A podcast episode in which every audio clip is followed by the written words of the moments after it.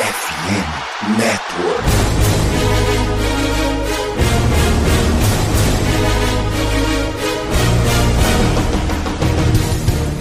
Estamos começando mais um preview da Casa do Corvo, senhoras e senhores. Tá chegando ao fim a primeira rodada de duelos divisionais, né? O Baltimore Ravens pega a estrada, vai até a Pensilvânia para enfrentar o Pittsburgh Steelers agora na semana 5. E já que é Pittsburgh Steelers, vocês já sabem, estamos aqui eu sou Cleverton Liares e estou agora com o mais novo contratado da NFL Brasil. Não falei contigo antes a respeito porque eu queria dar meus parabéns para você pessoalmente. Danilo Batista, seja bem-vindo mais uma vez a este honorável recinto, meu querido amigo. Ah, amigo Cleverton, sempre prazer estar aqui contigo. Obrigado, cara, os parabéns. É realmente uma, uma felicidade estar falando contigo, estar falando de Steelers e estar falando também em NFL Brasil. Olha, dá uma crescidinha, não dá?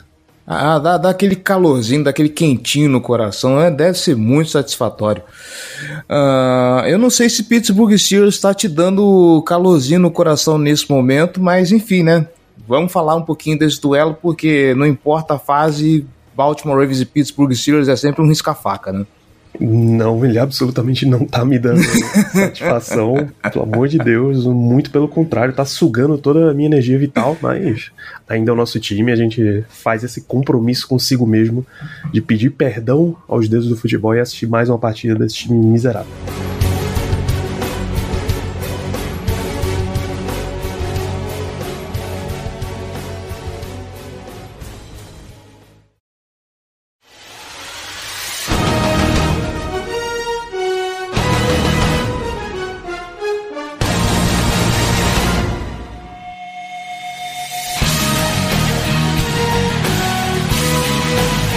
Ave Maria. Danilo, eu quero começar esse podcast da seguinte forma: você tem 10 minutos para me explicar o que aconteceu com esse ataque. Uh, eu tenho uma leve suspeita. Uh, eu comecei a assistir NFL em 2013 e naquela época nós tínhamos aquele Pittsburgh Steelers imponente, né? Os Killer Bees, Ben Roethlisberger, Anthony Brown, Le'Veon Bell. Era um caos o vestiário, mas em campo entregava, entregava muito. Pittsburgh Steelers era sempre um contender. Uh, entrava temporada, saía temporada. Estamos em 2023 e desde que a Casa do Corvo existe, já passaram você, já passaram, já passou Ricardo Rezende, já passou Germano Coutinho, já passou Nájila Freitas, aliás, um beijo para você, Nájila. Estou te esperando de volta, apesar de eu saber que você não vem mais para cá porque você disse que a Casa do Corvo dá azar. Eu acho isso uma calúnia danada. Mas enfim. Uh, o que eu lembro, o que é unanimidade, desde do, daquele Pittsburgh Steelers matador até essa fase meio água de salsicha, é que do lado de lá, da comissão técnica, tem um sujeito chamado Matt Canada. Uh, enquanto tinha bons jogadores, o Matt Canada tinha lá aquela disfarçada. Ele tem um cara que tá debaixo da asa do Mike Tomlin, que é um baita head coach, então, assim, dá uma suavizada no, no, no trabalho ruim que esse cara faz. Só que agora a gente está vendo aí que o ataque do Pittsburgh Steelers com o, o Kenny Pickett, uh, que mostrou boas coisas, principalmente na temporada passada, uh, para esse ano eu já vi gente falando que seria mais vantagem Mitchell Trubisky em campo, o que é muito sintomático do quão mal tá jogando o Kenny Pickett. Uh, o ataque tá unidimensional, né? O que eu vejo de gente falando que assim, não tem criatividade no ataque do Pittsburgh Steelers. O jogo jogo corrido, que é sempre aquela válvula de escape para que o ataque possa andar, possa se colocar em campo, cansar a DL adversário e tudo mais, não tá funcionando. Eu não sei o que aconteceu com o Nadir Harris essa temporada, que é um cara que ele era talentosíssimo, é, um dos principais running backs da, da FC Norte. De repente, o Nadir Harris sumiu, a gente não vê muito uh, muita coisa dele em campo. Então você tem a, a falta de fome com a falta de vontade de comer, a gente tem esse ataque do Pittsburgh Steelers que não anda mais. Uh, então eu tenho que perguntar para o analista, para o torcedor Danilo Batista, vamos dissecar um pouco desse ataque para a gente entender o que está acontecendo e se existe alguma possibilidade desse ataque dar um calor pro Baltimore Ravens, porque, repito, duelo divisional nunca é coisa fácil. Não duvidem que os Steelers podem surpreender nesse jogo. É, deixa eu te trazer um rápido histórico. Você começou a pergunta aí vindo de 2013 ou de geração Killer Bees pra cá. Aquela época, Todd Haley era o coordenador ofensivo dos Steelers. Nossa, verdade, desculpa. Assim que terminou a temporada, a temporada em que o Steelers perde pro, pro Jacksonville Jaguars, se não me falha a memória, 2017, ele foi demitido por. É o que se divulga é questão de relacionamento com o Ben Roethlisberger, certo? O cara que foi promovido para coordenador ofensivo foi Randy Fitchner, que era o técnico de quarterbacks e, ou seja, amigo de pessoal de Ben Roethlisberger. Nessa transição, o ataque já deu uma diminuída, mas ainda funcionava. Você tinha um quarterback que é provavelmente Hall da Fama, você tinha um cara que já entendia muito sobre defesa de NFL, sabia fazer as leituras e executar elas independente do grupo que tivesse ao redor dele. Passaram alguns anos e Randy Fitchner já não era o suficiente, porque ele não tinha esse, esse calibre para ser um coordenador ofensivo de NFL, e você troca de novo pelo seu técnico de quarterback, Matt Canada. Ele tinha sido trazido como uma novamente de futebol americano universitário, passagem por LSU, passagem pela Universidade de Pittsburgh, inclusive ajudou a recrutar Kenny Pickett para Pittsburgh, embora não tenha o treinado e fez acontecer essa substituição. De 2021, que é a primeira temporada de Canada, até agora, os Steelers não tem nenhum jogo com. Ou tem, sei lá, um jogo, mas a memória não fala, não tem nenhum jogo com 30 pontos ou mais marcados. Estamos na NFL dos anos 20, 2020. Você não pode ter um ataque que não marca 30 pontos. O, o time que tem menos, fora os Steelers, tem pelo menos três. É, jogos com 300 jardas ofensivas, 400 jardas ofensivas totais, os Steelers não tem na era Matt Canada, ou tem um só. É um ataque que você tem peças boas.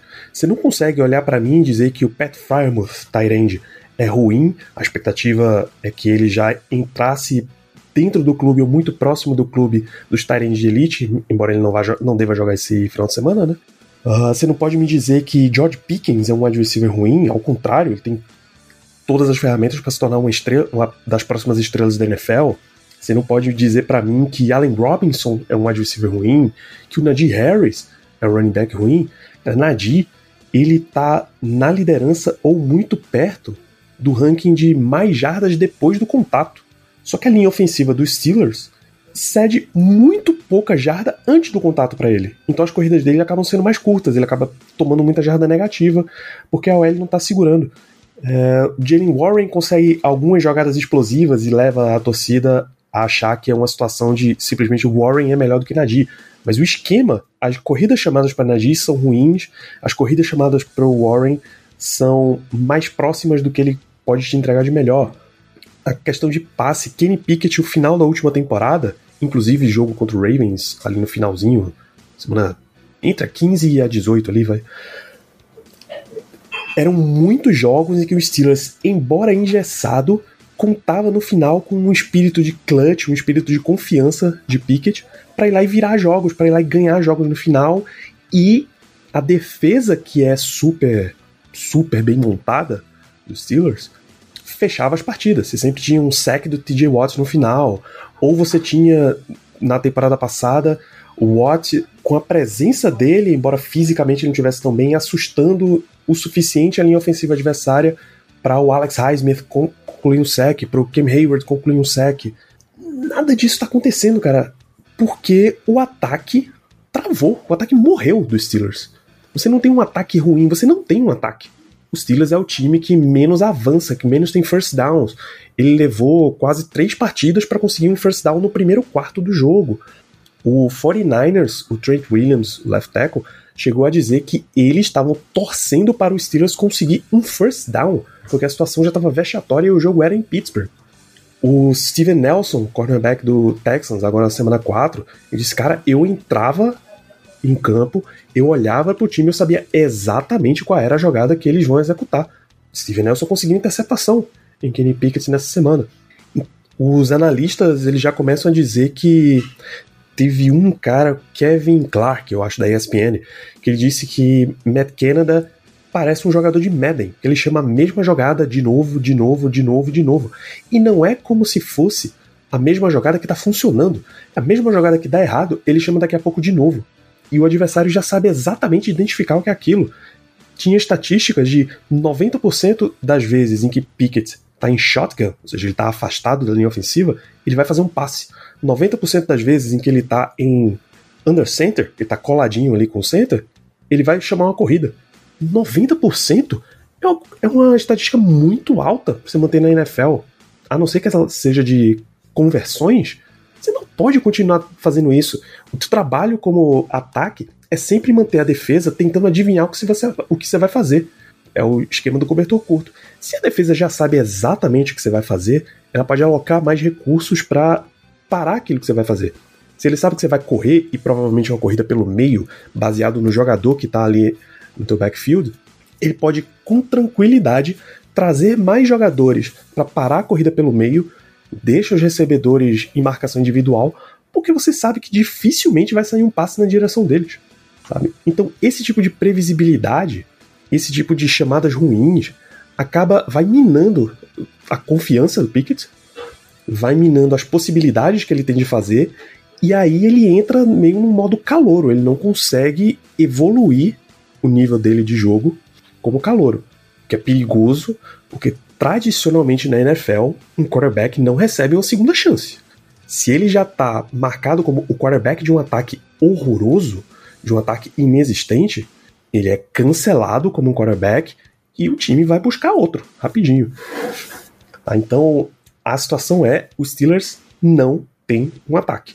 Os jogadores que estão ali desempenhando mal, você não consegue ter base suficiente para dizer que eles são ruins ou que eles são bons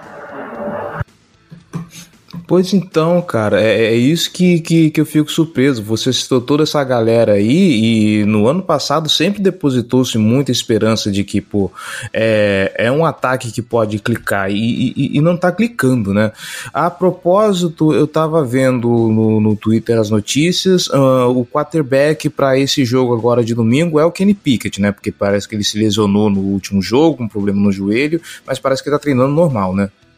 Isso, ele teve um edema ósseo, que não é uma lesão que prejudica um monte de movimento e tal, mas dá muita dor.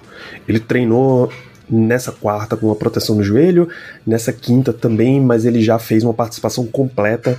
E quarterback, quando participa completo no treino, é sinal de que ele deve ir para o jogo mesmo.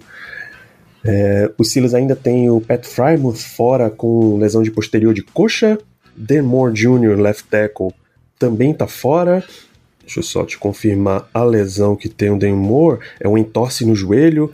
O Deontay Johnson já estava fora também com o posterior de coxa. O James Daniels teve problema de virilha. E o Cam Hayward teve um, um problema mais de joelho. Então você vê que já tem uma galera forte aí de fora. Tá certo. Eu quero voltar ainda pro jogo do, da semana passada contra Houston Texans. Uh, olhando a defesa dos Steelers, só por dois nomes, TJ Watt e Mika Fitzpatrick. Já é uma defesa que impõe respeito. Contra um Houston Texans que está vindo ainda um time em reformulação, com o QB calouro, apesar de palmas né, para o CJ Stroud que está fazendo uma temporada boa, como calouro na, na NFL, ainda assim é uma defesa que eu olho e falo, essa defesa vai limitar o Houston Texans a, sei lá, 14, 15 pontos. E, e tomou logo 30 do, desse time. Uh, o, o que está acontecendo com a defesa do Pittsburgh Steelers que a, até ela está dando as suas avacalhadas, mesmo imaginando que, e isso até é uma discussão que a gente teve uma vez lá no, no com o pessoal da Casa do Corvo. Uh, muito da, das vitórias que os Steelers tiveram também na temporada passada é porque a defesa ajudou, botou o time nas costas, ajudou e colocou o ataque em boas situações, conseguiu produzir alguma coisa. Uh, esse ano parece que nem a defesa tá dando conta desse time, cara. Pois é, a semana 1, 2 e 3 foi um belíssimo desempenho. O TJ Watt chegou a três jogos, seis sacks, que é um número altíssimo. Aliás, eu acho que foi pra Aliás, eu acho que foi para você que eu falei, né? Que eu odeio o fato de ter TJ Watt na, na UFC Norte, cara. Porque esse cara é muito bom. É sempre é bizarro enfrentar uns caras bons assim, cara. Uh, o Highsmith também tava tendo sec, tava rolando mesmo. O Steelers tava sendo um time de elite em termos de pressão. A real é que o Texans trabalhou melhor o esquema, pô. Simplesmente isso. Você tem Demico Ryans, embora seja um técnico jovem, ele trouxe o Bob Slowick como coordenador ofensivo. Bob Slowick era um dos assistentes no ataque do San Francisco 49ers. Daí você já tira que vai ser um negócio moderno, rápido e fluido. Mesmo sem ter uma linha ofensiva profissional de NFL, vamos dizer assim, vai. O Shaq Mason é um profissional de NFL, mas eles estavam com o tackle 4 e 5, eles estavam com guard reserva, com center calouro.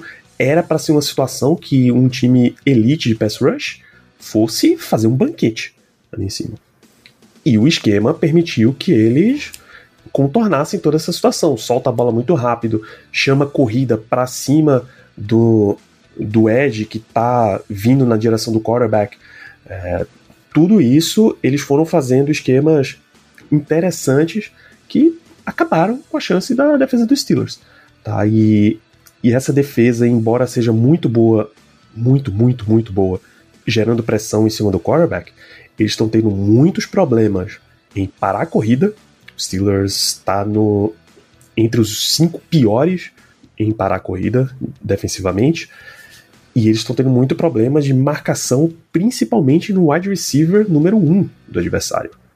O Davante Adams, você já espera tomar um, um, sufoco dele ali, mas ele conseguiu papo de 170 jardas mais touchdown.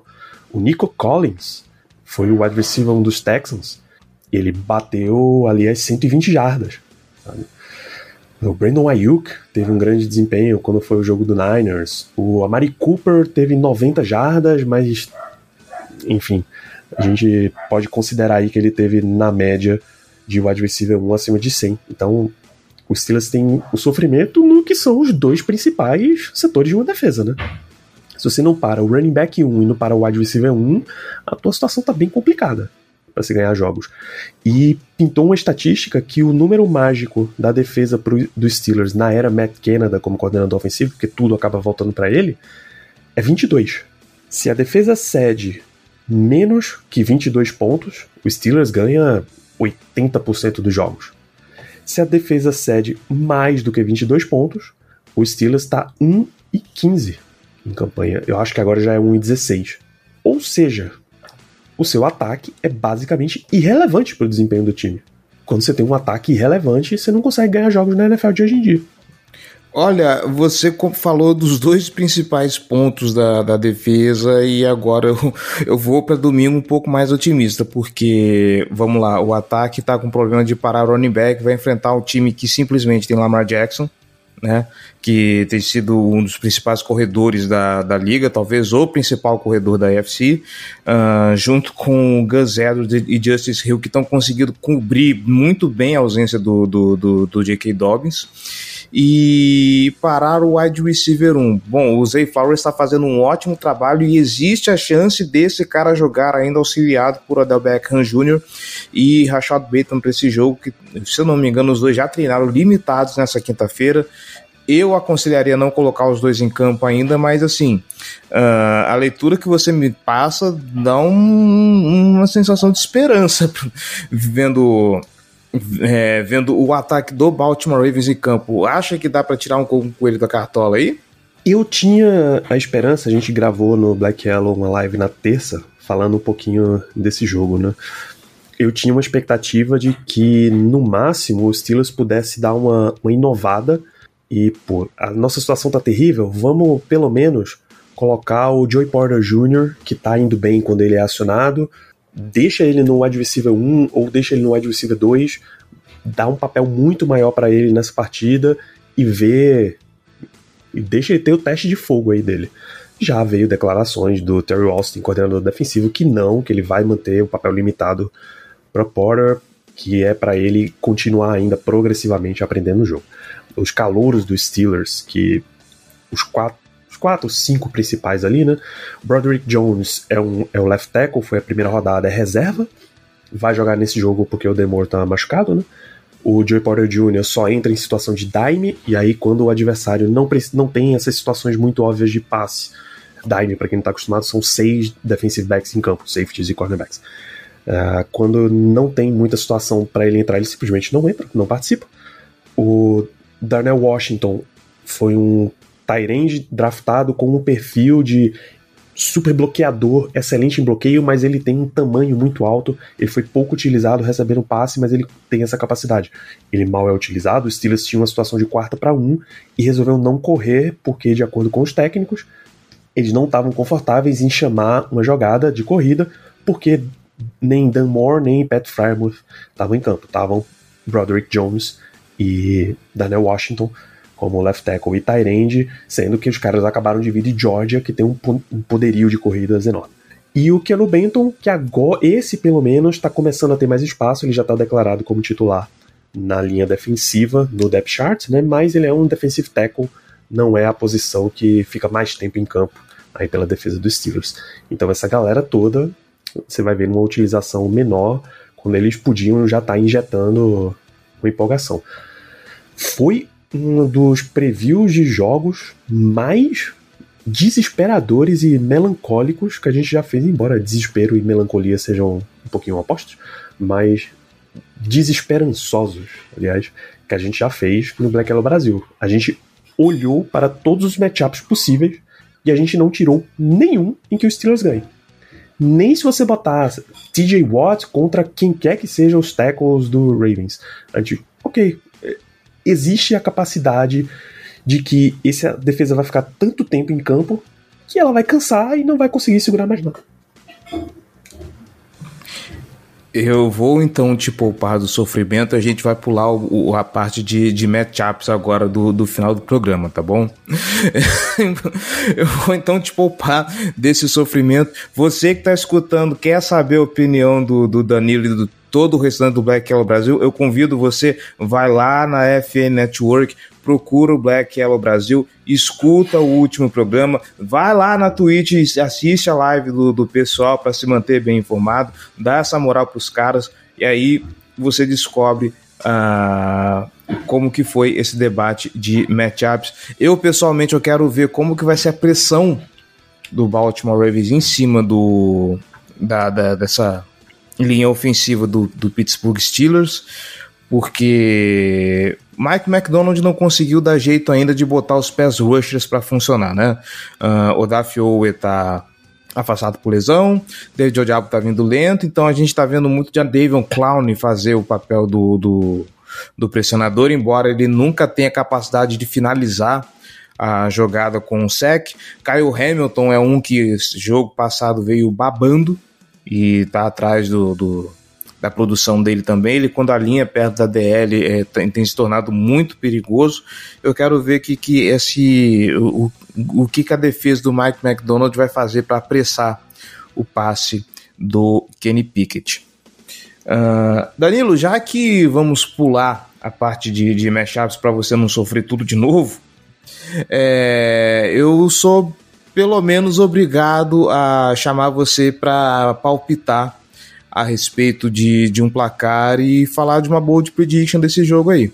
Cara, juro para você, não é zica reversa, nada disso. Eu acho que dá Baltimore Ravens nesse jogo, mesmo em Pittsburgh, mesmo sabendo que na hora do jogo de divisão as coisas mudam, mas assim, de onde não sai nada é da onde você não pode esperar que saia nada mesmo.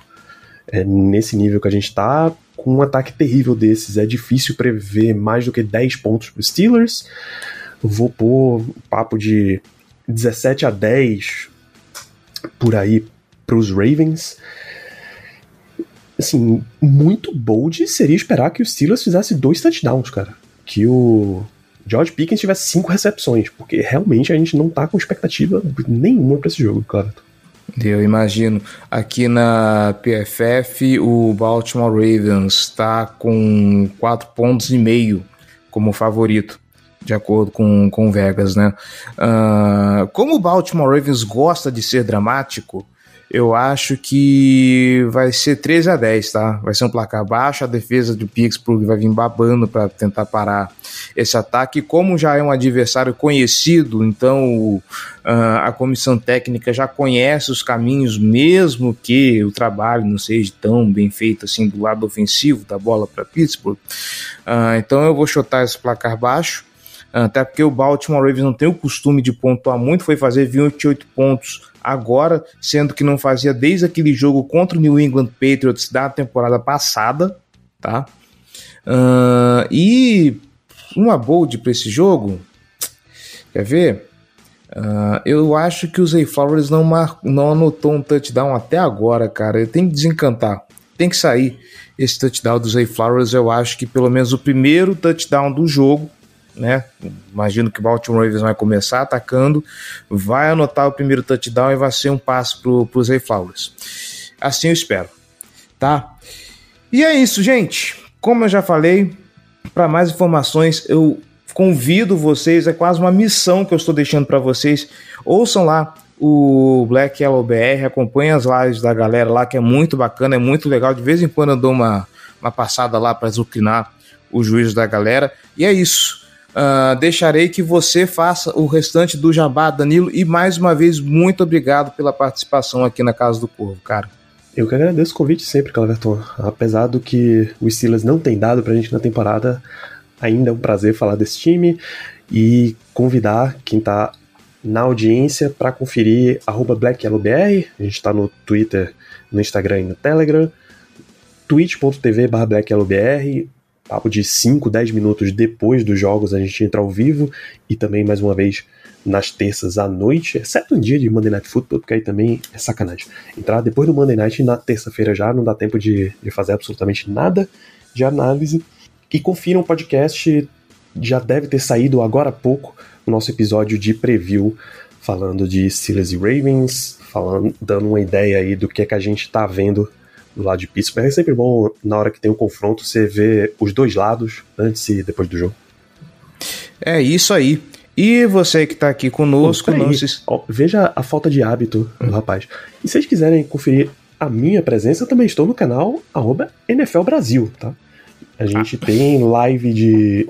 Tivemos a live nessa quarta-feira de Power Ranking e o Baltimore Ravens, se a memória não me falha, é o top 5 tá, da semana. Então, um time top 5 da semana foi elogiado. Recomendo que vocês deem uma conferida por lá. O Ravens é o número 7, na verdade, mas ele subiu três posições, então ele foi bem elogiado. Confiram. Então vai lá, prestigie o trabalho do Danilo lá na NFL Brasil.